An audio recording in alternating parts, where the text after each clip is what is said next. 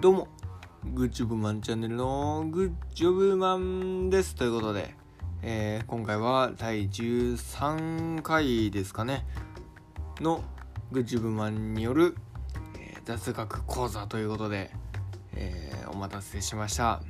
今日もやっていきたいと思います。では、今日何を話していきいくかと言いますと、グッジョブマンね、結構電車を使うんですよね。遊びに行ったりする時に電車を使うんですけどもそこでよくずっとピンポーンピンポーンってもうなんかずっと鳴ってるんですよね。でいつも気にならなかったんですけどもある時ふとなんかなやこのピンポーンって。なん誰か改札通ったからピンポンってなるわけでもないし何のためにこのピンポンっていうチャイムがあるんだろうって思ったんでねそれを調べてみました。実際にそのピンポンっていうずっと流れてる音は大きな意味がありました。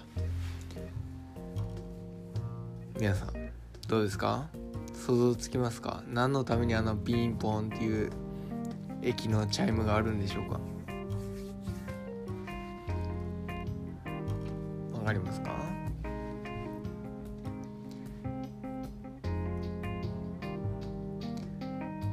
正解ですか？正正解言いますよ。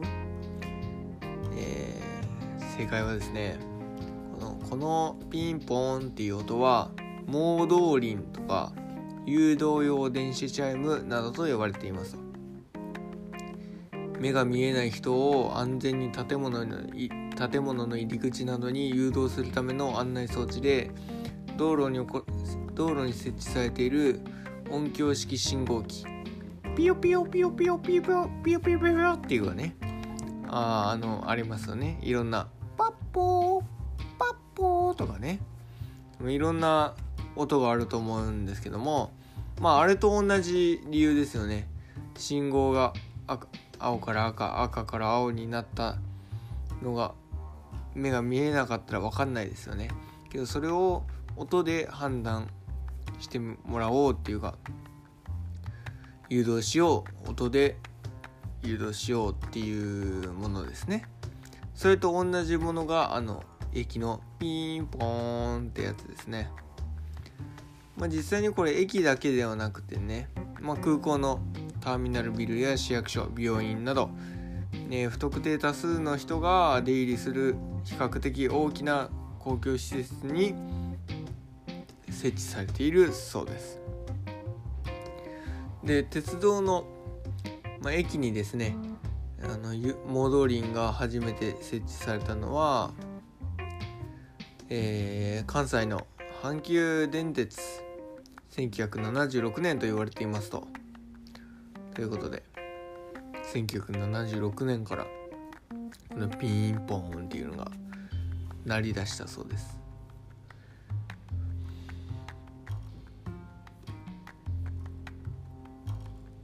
うん1976自分が予想して結構最近ですね。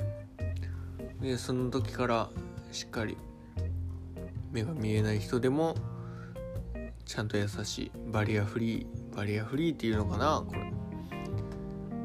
ユニバーサルデザイン？ユニバーサルデザインではないな。バリアフリーかな。の一環ですかね。はい。うん。まあまた2000年に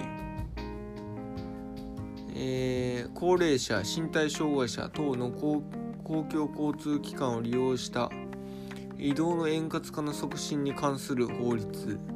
交通バリアフリー法。やっぱりバリアフリーバリアフリーの一環ですね。が施行施行されたのを機に音声と音響による案内の統一を目指すことになりました。ということで。また2002年には旅客旅客施設における音による移動支援法策ガイドラインが制定されてモードリンなどの音声音響案内の統一を図ることが示されましたということで、まあ、だんだん全国的にねあの音ピンポンっていうのが統一されていきましたよっていう。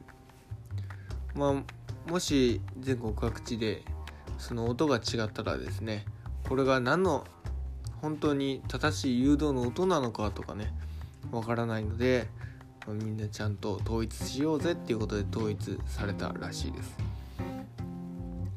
えー、簡単にまとめますとこの駅のピンポーンとかホームとかでね鳴ってるピンポーンっていう音は盲導林もうあの目が見えない盲ですね盲導犬とかその盲導です。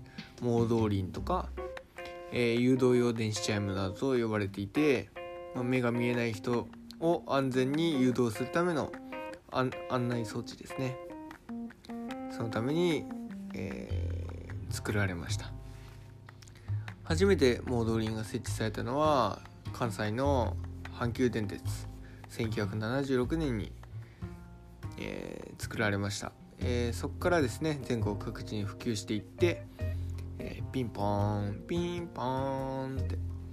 皆さんよく聞いてみてください。あの電車よく使う人がねいましたら。結構流れて注目して聞いたら流れていると思うので聞いてみてください。ピンポーンって。ね。まあ実際に2000 2000年を越したところからやっぱりバリアフリーということでね、えー、音声と音響の統一がなされるようになりましたということで、まあ、今回の雑学はこの駅のピンポーンとは何ぞやっていうことについて話していきました。皆さん知っていま知っていましたか？もし知らなかったらね実際に友達と駅で待ってる時とかこれってこういう意味があるんだよ知ってた？っていうちょっとちょっと雑学を披露できるかなというふうに思いますので是非覚えてね友達に行ってみてはいかがでしょうか。では次回の13回のん？今回12回だよね。13回が今回。13回の、えー、雑学講座を終わります。以上14回の雑学講座でまたお会いしましょう。じゃあね。